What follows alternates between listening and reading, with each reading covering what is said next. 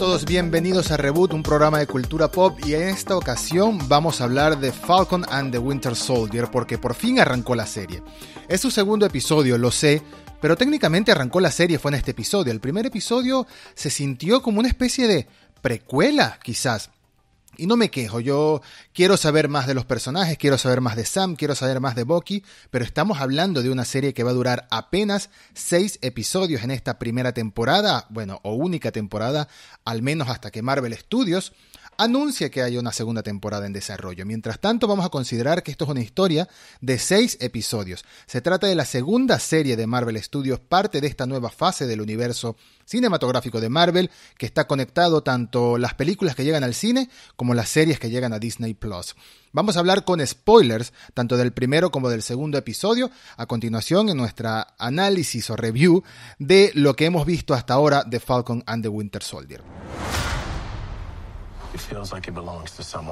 Y como bien decía, apenas van dos episodios, pero se siente como si ha sido uno muy largo, uno con una breve introducción de los dos personajes, aparte que básicamente nos mostraba algo distinto a lo que esperábamos según los trailers. Eso que esperábamos según los trailers comienza a partir de este segundo episodio. ¿Y qué esperábamos? ¿A qué me refiero? Me refiero a que los trailers nos han estado mostrando una especie de comedia y acción, una especie de rivalidad, una especie de película de, esto que llaman película de policías rivales, como el caso típico de Lethal Weapon o de Arma Mortal, conocida en Latinoamérica como Arma Mortal, o como Arma Letal en España, y esperábamos más o menos esto, las aventuras de Bucky y Sam llevándose mal, un poco de comedia, mucha acción y mucho superhéroe, muchos actos heroicos del estilo clásico de Marvel en algunas de sus películas. Esto es completamente distinto a lo que vimos en WandaVision,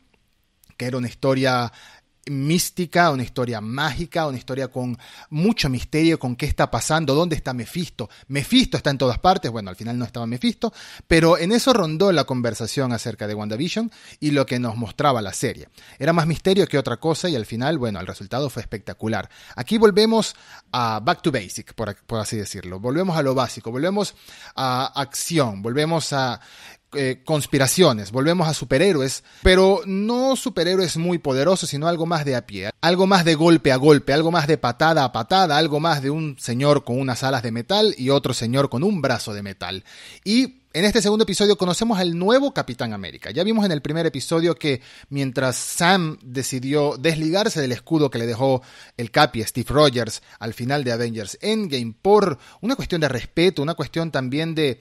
quizás de autoestima. Ya, estamos viendo cómo se va desarrollando la historia de, de Sam Wilson en The Falcon en cuanto a su relación, su, su luto, cómo está viviendo esta pérdida del Capitán América codo a codo, luchando junto a él y básicamente nos dan a entender que no siente que sea el adecuado para llevar el manto del Capitán América, o más bien que no hay nadie adecuado para llevar ese manto, que el Capitán América es Steve Rogers y ya. Y ya vemos que el gobierno estadounidense, o más bien una especie de organización mundial que nos están presentando, que son los que están llevando las riendas del mundo después del regreso del chasquido, Ahora estamos ante una organización que se está encargando de reorganizar el planeta, de tomar en cuenta a los llamados refugiados del chasquido, a los que regresaron después de cinco años y volverlos a encaminar en lo que es, bueno, la vida diaria y reincorporarlos en la sociedad, vamos a decirlo de este modo. Esta organización tomó el escudo del Capitán América y decidió crear otra vez un símbolo, que es el nuevo Capitán América, que debajo de la máscara o debajo del casco se trata de John Walker, un personaje conocido en los cómics, pero no nos vamos a adentrar mucho en el mundo de los cómics más que para explicar algunas de las referencias que se hicieron en este episodio, en este segundo episodio, que la verdad fueron muchas. De nuevo, en el primer episodio vimos a, Sam enfrentándose a sus luchas personales, algunos problemas que tiene su familia, su relación con su hermana después de su regreso de cinco años desaparecido en el chasquido, y por otro lado vemos a un Bucky enfrentándose también a su trauma psicológico y su reincorporación a la sociedad de una manera un poco particular, ¿no? Como una, una terapia de, este, de estrés postraumático, pero técnicamente él tenía el cerebro lavado, así que no sé cómo funciona esto. El hecho es que él está aceptándose, está intentando tener paz consigo mismo y con todo lo que cometió bajo el lavado cerebral que le hizo Hydra. Lo que pudieron haber sido 15 minutos de introducción en un mismo episodio, nos lo extendieron hasta unos 40 minutos que dura el primer episodio y en el que vemos nada más unos 3 minutos, por así decirlo, de lo que es la amenaza real en esta, en esta serie o hasta ahora el que es el villano a derrotar, que son los Flag Smasher. Los Flag Smasher, según nos explica la serie, es una organización de rebeldes que están luchando ante lo que está haciendo esta otra organización de recuperar, de centrarse en reintegrar a la sociedad a todos los que desaparecieron en el chasquido, porque creen que el mundo era mejor durante el chasquido. Vamos a decir que son pro Thanos o pro lo que hizo Thanos, en cierto modo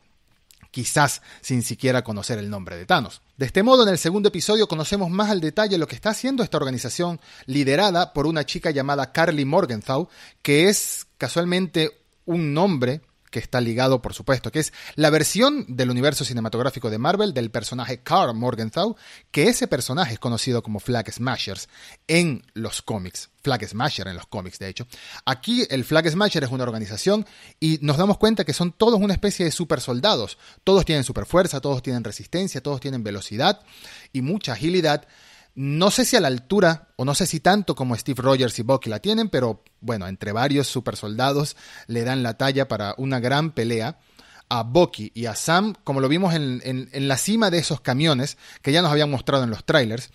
y vemos cómo esta secuencia de acción es de lo mejor del episodio en cuanto a demostrar o en cuanto a revelarnos, mejor dicho, lo que será esta amenaza a lo largo de los seis episodios de la serie, o de los cuatro episodios que restan ya a estas alturas. En esa misma batalla se unen John Walker, que es el nuevo Capitán América, y Lemar Hoskins, que es el, sidekick, ¿no? El, compañero, el mano derecha de este Capitán América, tanto en los cómics como en la serie, conocido como Battlestar, es su nombre, su nombre de héroe, por así decirlo. Entonces la serie nos empieza a plantear que existe un problema de supersoldados, tal y como vimos en Capitán América Civil War, aquella película, grandiosa película del universo cinematográfico de Marvel, en la que también vimos a esta pareja de Sam y Bucky interactuar junto con Steve. Ahora no están con Steve y ahora ven que hay problemas con supersoldados, que hay muchos más supersoldados por allí sueltos de algún modo que no sabían por qué. Había alguna fórmula por ahí libre, había todavía algún depósito quizás de Hydra con fórmula para crear supersoldados que no habían descubierto eh, los Avengers o, Shield. Bueno, Shield sabemos que durante mucho tiempo estuvo infiltrado por Hydra. Así que aquí sucede algo, algo, algo complicado. Bucky le dice a Sam que lo va a ir a llevar a alguien que quizás hubiese sido un aliado para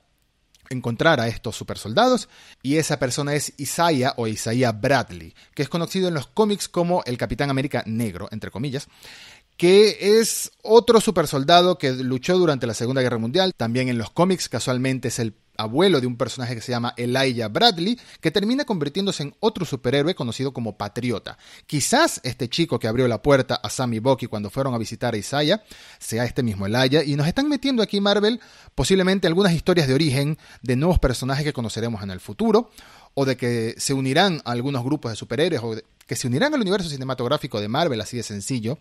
en el futuro. Elijah Bradley, el patriota, es miembro de los Young Avengers o de los Avengers jóvenes, de los Vengadores jóvenes, en los cómics, y ya vemos que varios personajes juveniles están cocinando en el universo de Marvel, sobre todo en el futuro, como tenemos la próxima eh, llegada de Iron Heart, sucesora de, de Iron Man en los cómics, y de Miss Marvel, sucesora de la Capitana Marvel también en los cómics, en cierto modo. Entonces, posiblemente en el futuro veamos, crucemos los dedos, una versión de los Young Avengers en Disney Plus o en las películas. Ya, ya eso vendrá en el futuro. Mientras tanto, si nos centramos en lo que estamos viendo en Falcon y Winter Soldier, ya dio ese paso a convertirse en estas aventuras de dos eh, personas que no se caen muy bien, pero son superhéroes y van a trabajar juntos, del mismo modo de nuevo que en Arma Mortal o en Arma Letal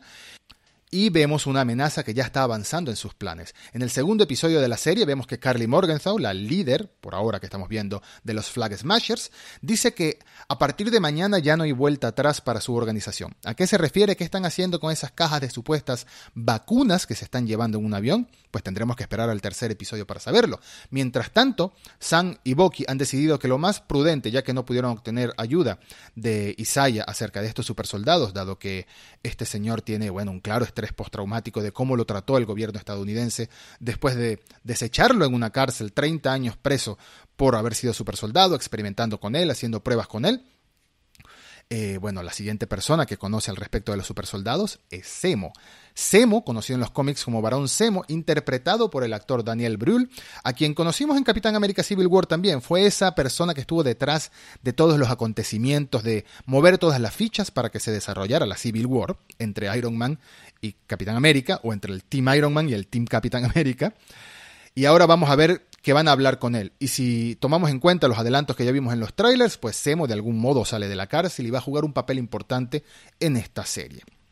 ¿Cuál será ese papel? No lo sabemos. Mientras tanto, la serie se puso muy emocionante en este segundo episodio. Estoy ya con muchas ganas de ver lo que se viene. La serie también, no lo puedo dejar de lado, la serie también está tocando temas muy sensibles o temas importantes, críticas sociales en su desarrollo, sobre todo por ese momento clave después del encuentro con Isaiah, mientras Bucky y, Sam van caminando por la calle, vienen unos policías y empiezan a tomar en cuenta la interacción agresiva que están teniendo ellos, porque se comunican así, básicamente le empiezan a tomar en cuenta como que posiblemente este señor de color está atacando al señor blanco. Y bueno, sabemos que en Estados Unidos, sobre todo, recordando que esto es una serie que toma mucho en cuenta el público norteamericano, por supuesto es el público, uno de los públicos más importantes, si no el más importante para Marvel Studios, está haciendo una clara referencia a, los casos de, abusos policiales y de todo el movimiento de Black Lives Matter que se llevó a cabo en los Estados Unidos durante el año 2020 y durante el año 2019 y que todavía continúa en curso. Eh, todo este tipo de racismo sistemático que existe en Estados Unidos y aquí nos están hablando claramente,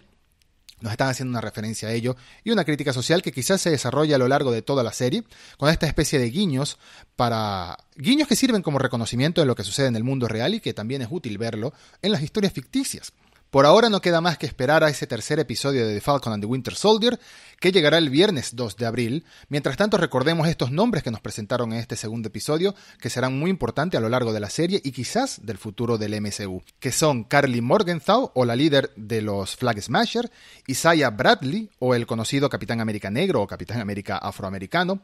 Elijah Bradley, posiblemente en el futuro conocido como Patriota, y el John Walker, Capitán América, el segundo Capitán América o el nuevo Capitán América, además de Lemar Hoskins o Battlestar. John Walker, antes de finalizar, debo mencionar que es un personaje que nos están presentando de dos maneras distintas, con un lado muy humano, como lo vemos al principio del episodio, un lado dudando de sí mismo y de si está a la altura de llenar los zapatos de Steve Rogers, que por supuesto es un manto muy difícil de tomar, y por otro como un personaje con cierta arrogancia, arrogancia que incluso demuestra frente a Sam y frente a Bucky, incluso con todo el historial de, superhéroes y de ser parte de los Avengers que tienen estos personajes, no le importa, él cree que él va adelante, que él es lo mejor y bueno, tiene que ser así de, de, esta manera para poder llenar los zapatos del Capitán América, según su percepción. Y por último, no deja de ser irónico o más bien insólito el hecho de que un superhéroe, uno que luchó codo a codo con el Capitán América, uno que sirvió como militar incluso antes de ser uno de los Avengers, eh, tenga que recurrir a un préstamo bancario y se lo nieguen después de tanto tiempo. Eso, esa parte de, de la lucha personal de Sam sigue siendo interesante y espero que se resuelva al final de, de, la serie. Mi queja originalmente era que no sentía tan necesario extender toda esta introducción antes de ir directo al conflicto. En una serie de apenas seis episodios que en este momento solo restan cuatro antes de que finalice. Así que bueno, tengo la esperanza de que retome un ritmo mucho más acelerado como el que vimos en este segundo episodio durante el resto de la serie y que todo este conflicto termine conectándose de algún modo al resto del universo cinematográfico de Marvel, como siempre suele suceder. Semo, el varón Semo es un personaje, un villano muy interesante y de mucho peso en los cómics de Marvel. Así que presiento y seguramente todos lo presentimos por igual que va a tener un papel mucho más importante que nada más ser una especie de asesor sobre supersoldados ante Bucky y ante Sam va a haber algún tipo de manipulación, va a haber algún tipo de conspiración, algo que convierta a Semo en una amenaza mucho más grande eh, en esta serie y quizás en el futuro, porque al final los poderes, o mejor dicho, lo que hace temible al varón Semo o a Semo, está aquí en su mente, su inteligencia, y no nada más algún poder que quizás en el futuro obtenga o quizás nunca los tenga, y sigue siendo sencillamente la mente macabra, la mente maestra detrás de todo lo que suceda malo en esta serie. Bueno, no queda más que esperar al próximo viernes 2 de abril para saber cómo continúa esta historia. Si quieren, si les parece que hagamos una recapitulación episodio tras episodio durante lo que dura The Falcon and the Winter Soldier, bienvenidos sean a comentármelo en la sección de comentarios de YouTube o en redes sociales. Muchas gracias y hasta el próximo episodio.